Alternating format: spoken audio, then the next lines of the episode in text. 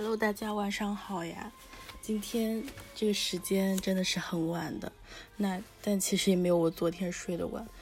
就最近感觉自己内心的斗争非常大，所以本来没有什么事情，却自己跟自己较劲。嗯，最近有一个比较烦恼的事情，就总觉得是工作。没有那么顺心，就交付上去的成果总是被打回来，总是要被修改。嗯，也没有总是，就今天的场景是这样。那前几天呢，就是手头人手不够，但是工作量又加多，所以就一直要去做一些事情。而且这些事情吧，也不是那种你完成了的事务性，就还是要去思考，要去想一些事情，而且就。布置任务的人也没有很想清楚，所以只要修改，这里小小吐槽一下。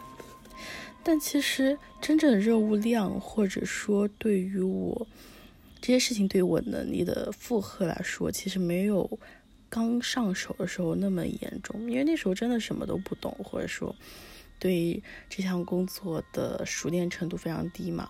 那就我曾经记得，我有段时间就。基本上加班到十一二点，然后就赶着点来发发文章啊什么之类的。到后来一段时间就觉得九点下班已经是非常幸福的事情，或者说挺罕见的事情。因为九点下班，当时还真的很有精力，还可以跑去那个我借书的一个书店，然后去进行借书和还书和借书。因为十点关门嘛，就还还有一个小时来得及。哎，真的想想那时候很有活力。最近就有点倦怠。其实倦怠最根本原因，一个是心理上的，就是你认定一件事情，它就真的会变成那样。就都说人生就自我实现的预言嘛。然后第二个是呢，就是比较正常或者比较现实一个说法，就是我的睡眠不够。比如说我昨天三点钟才睡。就总有一种报复性熬夜的感觉，然后周末呢确实有休息的很不好，所以就整个状态就还挺不好的。但想一想，其实最纠结的或者说最根本的原因就是自我抗争，就你对于上天或者说所谓的掉肉丸的游戏没有那么去接受。啊，就我经常听学霸猫老师的一些，呃，语音吧，他就曾经说过，人生就是一个掉肉丸的游戏，就是你去接就好了。就是不知道大家有没有玩过那种游戏，就天上会掉很多东西下来，那你就去接住，嗯，然后有的时候是炸弹，那你避开。然后人生这个游戏可能更简单，就。不管在我们看来是炸弹还是肉丸，它其实都是肉丸，我们都去接住，那就好了。接到手你才发现，才真的知道它是什么。就反正最最终它都是一种馈赠吧。那这种自我纠结的心态，就导致我有很多的自我的折腾吧。比如说今天就有一个东西要改。然后那时候就自己情绪有点崩溃，就总是改，总是改。然后今天任务也很多，然后其实，在最初的那个版本上，我已经做了很大的调整，其实已经有很大的一个改进了。但是上级还是觉得不够嘛，还需要改。那那我就改呗。然后后来自己也有点，现在想想也挺好笑的，就是。那时候确实有点崩溃了，但是还是忍住一口气，没有跑去其他地方或完全放空。但是就那那段时间的工作就有一点点摸鱼，就老是改不好，老是改不好。一方面就是心态嘛，还有一方面就是真的改不动了，头疼就想摸鱼。引得最后领导都来看我说：“哎，你这个怎么老是改不好？”我说：“那就很难改啊。”然后，嗯，就是要改的事情很多，嗯，就这样。嗯，这件事情让我觉得，哎，也没什么好觉得，所以今天就想分享一些轻松的书。然后最开始想分享的这一本是《禅语饮茶的艺术》。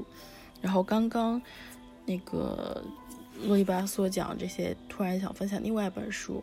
但这两本书其中的小节的长度都不是很长，所以我觉得可以都来分享一下。那第一本《茶以禅与饮茶的艺术》，然后副标题叫《安然度日的哲学》。那它的腰封里还有一句话，就叫做“禅茶一味的一百个基本”。一百个基本这本书我也有，就是我突然忘记作者的名字了。反正就是他有在日本开一家书店，然后自称，嗯，也不是自称了，反正就是一个所谓的生活家。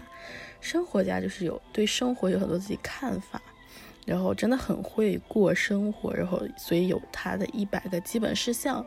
然后最近。真的很火，然后又还出了工作版的一百个基本，新的一百个基本，然后反正最近我发现他新书出的可多了。那回到这本《禅与饮茶的艺术》，其中有十五章，然后其实不止一百个基本了，因为我看它有，其实有二百三十四个词或者话，然后有一后面有一些句子或者。一些文字来解释这句话，那我们可能就随便翻开一句来说吧。嗯，前面的都还蛮长的，看一看后面的。啊，翻到一个还挺最近很火，就这段时间也不是近几年都挺火的一句话，叫“一期一会 ”，each meeting a once in a life event。然后作者说：“我将此句归入基本篇，是因为它不仅是茶道所崇尚的理念，而且是禅宗与武道提倡的生活态度。一期是指人的一生，从生到死是一个无法重复的过程。一会指的是相遇或聚会。世事无常，无论遇见何人，总有分别的一天。”任何相遇都是独一无二的，不会再以相同方式出现。因此，无论是茶室中的相聚，还是大街上的偶遇，无论遇见的是比武时的对手，还是静思时的倩影，你都必须全身心地投入当下的相遇。这种态度可以延伸到各个方面。对待任何事物都应抱着一种它不会再次再次出现的心情。悲伤和快乐都应是圆满的，我们应该细心体会，而且不带偏执。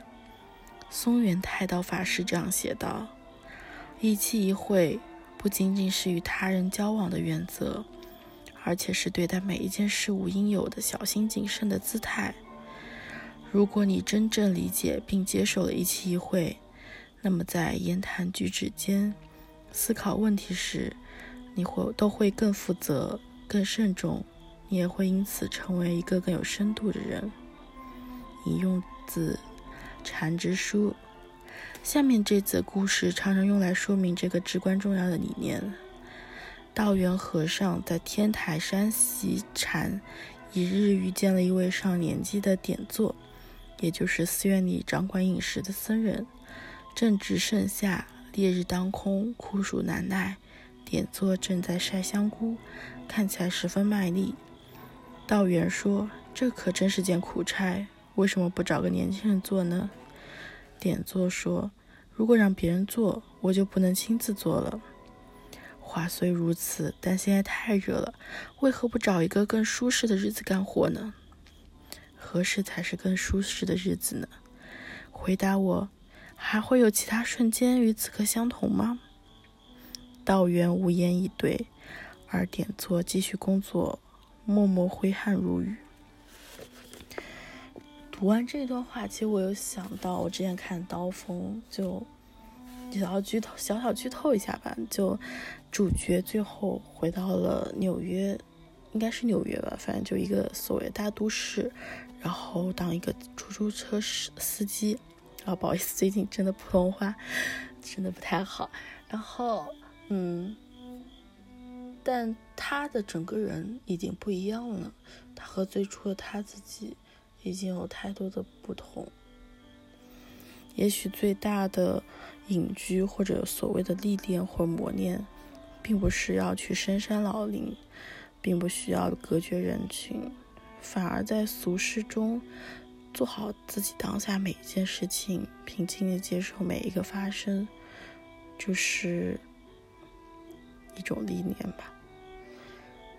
嗯，本来还想分享一本书，但现在其实已经十分钟了，那就把它留到明天吧。每天分享一本书。然后有时候可能也会分享一些相同的书的不同片段，又觉得，比如今天这一本《禅与饮茶的艺术》，就每一个小段落都还蛮值得分享的。之后也许某一天兴致上来了，又分享一下这本书，也是有可能的。那就明天见，晚安，好好睡觉。